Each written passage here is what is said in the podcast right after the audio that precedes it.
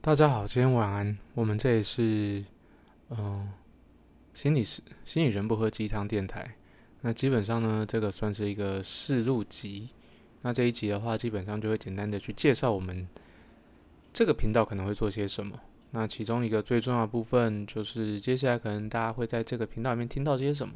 我今天会在这边简单跟各位介绍。那基本上我们这个电台呢，就是当然就是一群。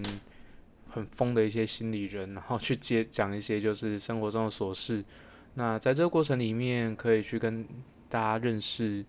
就是可能一些心理学一些简单的知识，或者是一些心理学上我们会怎么去看待这些事件，或者是在生活中我们会怎么用心理学去做一些自我调试。那或许会对大家有用，那就是有用这件事情，所以说真的只是其次而已。我觉得最主要就是。我们这群人自己讲的爽，这件事情是重要的。那我觉得这个这个频道有点像在录开心的。如果有人喜欢的喜欢我们，我们很开心。那如果没有人喜欢我们，这个其实就算是一个我们的记录。那各位观众就有点像是在听我们这个记录，有点像在偷窥我们的聊天的那种感觉，就放轻松。它就是一个很放松，可以。听听我们聊天，然后也或许也会对你有些帮忙。那如果说有任何好奇或有任何问题，也欢迎就在留言下面提出来。这对我们来讲可能会是有一些不一样的邂逅。我不能说，我不能假装说你们的留言我们会多重视。我不确定到时候会怎么发生。不过我想那个互动是会是有趣的。那基本上呢，就是心理，我们先来谈谈心理，就是心理人或心理师这样是什么样族群。心理师基本上我分两大类了，就是一个是走临床心理师，一个是走智商心理师。临床心理师的话，比较多就是在去聊，嗯，就是比较病理这一块，然后他是用用测验或用一些方式去做横件，去判断说这就是这个精神疾病严重程度，然后还有对于一些精神疾病的矫治。这个会是临床心临床心理师主要工作，他们主要工作场合也在医院为主。那智商心理师就比较广一点点，他可能会在学校，他可能会在社福机构。那基本上，智商心理师就会是一群针对的对象，会是一般一般大众有烦恼的一般大众，任何人都会有烦恼。所以，其实说句实在话，任何人都可能会有机会接触到智商心理师。那智商心理师的工作就相对来讲就更多元一点点。那像是我们这频道里面有人用的是艺术治疗，有些人用的会是认知行为治疗。那他们在概念上面对于健康的定义，或者对于他们怎么去跟案主互动，它都会有些不一样的地方。那当然这当然这样子的过程里面会有些冲突，也会有一些有趣的地方。那这个部分的话，我觉得会在讨，就是我们在聊天的过程中，可以慢慢看到哦，这到底是怎么回事。那像是我自己个人啊，我自己目前是还没有拿到心理师证照，可是我自己算是已经有在做社区厨艺工作。那在做厨艺工作里面，我大部分面对的是家暴的个案。那家暴个案，因为我父我面对的是相对人，那相对人基本上会比较多是用心理学，然后通我们对于呃施暴者或者家暴行为人，我们主要的认识。他们还是主要是以男性为主，虽然不尽然是男性，那他们其实会很难去用一般的关怀的方式去介入。那刚好我自己本身又是比较走认知行为这一块，那认知行为它很多时候其实就会是，我们就站在一个专家的角色去跟你讨论一下目前症状，然后还有你在面对太太在面对关系的时候那个冲突背后的认知。这碰冲冲冲突背后的信念是什么？那我们从这边去慢慢讨论，去慢慢深入，然后为他跟他的家人找到一个可以共同相处的一个方式。他会从想法出发，从想法出发之后，会再慢慢的带到他行为上面。那这个会是我主要工作。那我另外自己有在有在做的，包含就是桌游设计，我们用游戏的方式去让大家认识更多的议题，或者是。有另外一块的话，就是用艺术治疗。艺术治疗的话，它就是用创作的方式，让大家可以更接近自己的内在，然后同时也可以做更深入的探索，然后舒压、减压，然后另外借由创作去表达自己，也去认识自己。那这个会是我主要的几个在工作上面常做的方式。那说一句实在话，好了，就是我们很难去做猜的，应该有点难想象我们到底在做些什么，就觉得说，哦，就就约约人过来，然后聊聊天，然后聊聊天之后，诶，他就莫名其妙好了，这件事情是可能发生吗？嗯，我是认真讲一件事情，这件事情会不会发生，是取决于我们要怎么去跟他聊这个内容。因为通常我们聊天呢，我们可以很开心聊两两三个小时，然后我们就觉得，哎，这天过好开心，或者再配杯酒，哦，这种这种场面，说真的我也蛮爱的。可是基本上智商的语言会跟会跟一般的聊天会不太一样，其中不太一样原因是在于说我们在谈话过程中，我们同时也在帮他做一些剖析，做一些分析。那这些分析我们会在。智障的过程中，慢慢的告诉当事人我们对于他现在目前正状况的想法。那这些想法呢，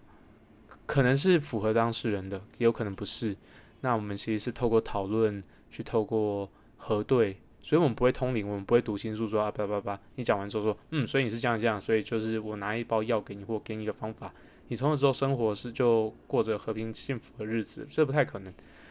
那所以基本上有人讲。就是讲说，你只要跟对一个老师，你这辈子就从此人生幸福。这件事情他妈不可能的，所以请远离那些骗局。这些那说一句说说一句实在话，好了，智商智商之后，是不是人真的可能有彻头彻尾的改变，然后从此人生过得不太一样？这件事情其实说真的不一定。有些人可能就是解决他自己的一些困扰。举举例来讲。如果他是来做生涯智商的话，他可能就是解决他接下来，嗯，可能接下来两年、三年他想要做什么事情，他的工作就结束了，他可能就不会再想要继续谈下去。那我之前有曾经在体育大学当过，就是那个时候是实习心理师，那那个时候有很多同学就纯粹就是来聊他们比赛的情绪调试，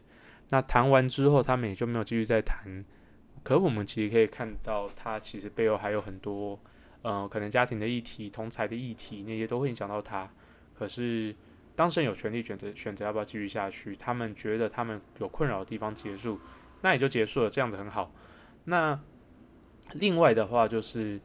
有有些人可能一谈谈了两三年、三四年，他在做一个深度的自我探索。他可能会从他的原生家庭聊起，从他的手足关系聊起。那这些东西。说真的，说真的，他会，他一定有他的效果在，然后他也可以让一个可能过去成长过程中并不是那么快乐的人，可以有一些释放，可以对过去的自己有些原谅跟理解。那可是从此之后，真的就可以过上幸福快乐的日子吗？我在猜，应该我自己的经验，我所看到的应该是蛮少的。就是就以我们一个概念叫做自我分化，什么叫自我分化？自我分化简单讲就是，我们跟家人基本上都会是，就是原本都会是很紧密的依附关系。那随着时间成长之后，我们这样的依附关系，我们要开始除了依附之外，我们会需要有一些界限。那当我们的情绪很常受到家人的牵动的时候，你就就就会变成是我们对于关系这件事情有点过度黏腻、过度紧密。那自我分化的话，就是。我们可以开自我分化好的个案，他可能就是我可以选我我在乎我家人，我可以选择被我家人影响，可是我也可以选择不被影响。那这会有两个极端，第一个极端的话就是他真的就是看到他的爸爸妈妈突然眉头一皱，他就瞬间就是躲在墙角哭泣，或者他就觉得很焦虑、很焦躁，他不知道怎么办，他也不知道发生什么事情。那有另外一块的人，就就是有有另外一个极端的人，可能就是。嗯，他只跟父母亲相处这件事情实在太痛苦了，所以他选择搬出去住，就头也不回，然后就再也消，就从此之后消失。那哪一个自我分化程度比较好？基本上这这都要自我分化程度不好了，就是因为后者前者很好理解，后者的话其实会考量到就是为什么我们需要拉那么远的距离，是因为我们太容易被影响，所以我们会需要保持一段距离。才有办法好好的过自己的生活。那可是说说一句实在话好了，就是实际上，实际上就是一个好自我分化的人，他应该是可以在关系里面选择比较弹性的做法。通常在心理学里面有弹性，它往往代表的是比较健康的状态，这是一般的状况啦。当然就是反规则必有例外嘛，就是我们科学都很熟这一块。那所以换句话说，就是我为什么聊这个？那基本上这件事，换句话说就是我们在谈到就是自我分化这件事情的时候，哦，我想起来为什么要讲讲这个，就是我们在谈就像家庭这样个案的时候，如果它是一个自我分化很不好的个案。假设从零到十分好了，零分是最低分，十分是最高分。我们基本上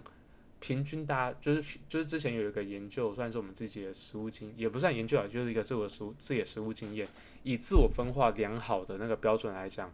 嗯，挺一个正一般人顶多就做到五分六分就已经很很了不起了。那我们看到那些很极端不好的这些个案，可能就两分三分。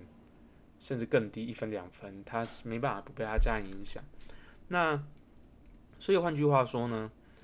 就是我们在智商过程中，我们有没有办法把六分的五分六分的人变到九分十分，或者我们把一分两分的人把拉拉变九分十分？通常这件事情是不太可能的。九分十分有点像是我对于这世界上所有一切都非常知晓，这世界上所没有东西是我不知道的，我的家人，我的情感。宇宙万物生成，薛定谔猫到底是生是死这件事情，我都了若指掌，这个才会是九分十分的状态。那可是换句话说，我们其实很难透过智商去让他变成一个全知全能的人。那我们自己也都不是，所以这件事情不，所以这件事情很难发生，除非他真的就是哪天就是有一道光劈开他天灵盖，从此之后他开光没有什么问题。这些不可能，对，那所以基本上呢，就是智商很多时候就会把那些一分两分，很就是自我分化极端的个案，把它稍微把它往自我分化方向拉一点点，三分四分，他开始能够有一些选择权，能够有一些弹性，他的生活开始有可以开始恢复功能，他可以做出自己的选择的时候，我们通常就会告一个段落，那。基本上这件事情就是，就是这这基本上这件事情就是现在目前智商能做到的事情。然后有人可能会抱怨说：“干妈的，或花了半年一年的时间，结果我才从一分两分变三分四分，那我本那我这就是十二色智商三个月是是白花的。”哦，这件事情当然不是，你就去想一件事情，以现在医疗来讲的话，普遍来讲也不会说什么，我们吃药之后我们身上。病毒都死光，然后我们从此就不会再得病。这件事情，这件事情基本上在医学上面，在生理医学上面也不可能。那人也不是机器，人就是人，基本上它是一个有机质，它本来就不会像是我们一般的人人造机器一样那么的精准。那我们也办没办法像实验室一样，就是排除所有的就是混淆变相，然后只有留下我们自己觉得重要的变相。这件事情，其实，在我们的医疗上面，或者在我们人上面，或者生物学上面是不可能的事情。所以回过头来讲，我们只要做一些小小的改变，其实就有机会让我们自己的生活变得比较开心一点，比较轻松一点，比较像我们自己一点。那这件事情其实说真的，我你说很难吗？有些人其实终其一生他们都没有来过智商，但他背后来来做过智商，或来过来就是寻求心理学的帮忙。他甚至不曾感受到心理学有痛苦过。你说这件事情难不难，或者是他们真的有没有需要？我觉得我猜是，我猜这个世界上，嗯，一定会是有人完全不需要这个东西的。那可是就是回过头来讲，既然心理学是一个能够让大众感到放感，就是感到比较放松、比较快乐方式的话，它就不应该只是一个我们在学术圈。束之束之高阁，非常生硬、非常冷冰冰的东西，它应该会是大家耳熟能详。大家可以知道说，弗洛伊德可能谈过什么，阿德勒谈过什么，认知行为谈过什么，然后就是格雷斯威廉格雷斯谈过什么，伊艾伦谈过什么，然后就是 Rogers 谈过什么。大家可能不会知道那么详细，心理学家才会懂。可是我们基本上会希望，最理想状况是每个人都对于这些心理学概念有一些了解，有一些认识。这些东西认识是认识这件事情，说真的不会太不会太费力，因为心理学都是很多是我们可以用自己的生活去检验的方式，去知道说这这些方法对我们来讲有没有效，它并不难。可是我觉得，就当它贴上一个很高深学术标签的时候，它就默默默的变难了。那所以这个频道其实一个很核心，我们希望传递给大家，其实就是我们也是一个用生活中的聊天方式去带大家认识什么是心理学，什么是智商，什么是心理师。那心理师这群人，我们的生活，我们大脑在想些什么？所以接下来我们会有一个系列。就是我们不知道会录几集，因为这是第一集，我没办法预告。可基本上它都它应该会是一个系列，我们可能会稍微做一些剪接，我们大概一起大概抓二十到二十五分钟。对，就是基本上我们会需要喝水，所以我们需要我们大概抓这个时间，所以我们可能会有一些剪接，这就是就是我可能基本上我们会是透过就是一个系列一个系列单元，我们来透过。聊一些生活中的事情。我们作为心理人，我们对可能有些人站在不同立场上，我们的看法是什么？往我们会找我身边我们身边认识的一些智商心理师，或者是一些社会工作者，就是社工师，一些就是专业助人工作者来聊聊，带大家认识这些主题。那这些主题里面呢，就是我们目前会预计会有的第一个的话，就是爱情这件事情。爱情这件事情就可以谈到很多啦，就是像是我们从为什么会有恋爱这件事情，然后到我们既然恋爱了，我们就会交往嘛。我们交往之后，我们的关系可能会有些变化，像是结婚，像是分手，像是离婚，像是家庭暴力。那这件事情就会有蛮多可以谈啦。我们要怎么去道别？我们要怎么样让关系结束？然后我们要怎么样跟一个人在一起？那心理心心理师是怎么看的？然后再的话就是性这件事情，就是嗯，我们基本上还是处于一个对性相对来讲是保守的文化脉络底下。那我们怎么去看待约炮？我们怎么去看待呃，就是性的性行为的发生，或者是我们是怎么去看待嗯，就是多重伴侣啊，或者是性性别相关的议题？那这一块的话，我们也会花一个特辑聊。我在想，这两集就这两个主题，应该就可以够我们把这一季都塞满了。那或许在下一季，我们会有一些生涯，或者有一些更不一样的主题，会有更多的发展，甚至我们来聊聊政治，我们甚至来聊聊，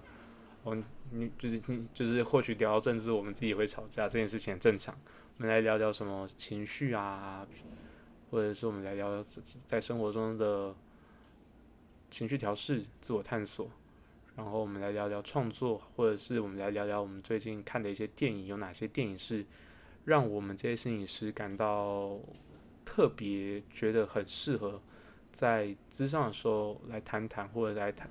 以心理学的角度来看看这些人的角色转折是怎么回事。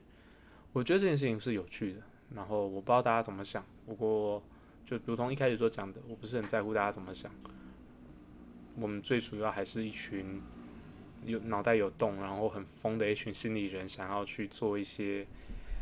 做一些记录，然后去做一些分享，然后也希望或许你愿意的话，也可以参与其中。那如果你你很 enjoy 的话，我我们很开心，我们也很感谢你很 enjoy 这件事情。如果你不是那么喜欢这件事情的话，反正。就是 podcast 频道通常都就是通常有几百台，你可以去听其他台，你可以去听，呃，如果你真的对心理学有兴趣的话，你可以去听什么，就是什什么熊的啊，什么心理心理什么想要跟你说什么的啊，反正还一定还有很多心理相关背景在搞这些东西，所以我们不是你的唯一选择，也也不需要是你唯一的选择。呃，你喜欢听就听，你不喜欢听拉倒，这就是我们自己在放屁的一段时间。我们很希望你觉得有趣的，可是就 it's fine，take it easy，就是这是轻轻轻松松、轻轻松松去聊这件事情。然后另外的话，就是我们其实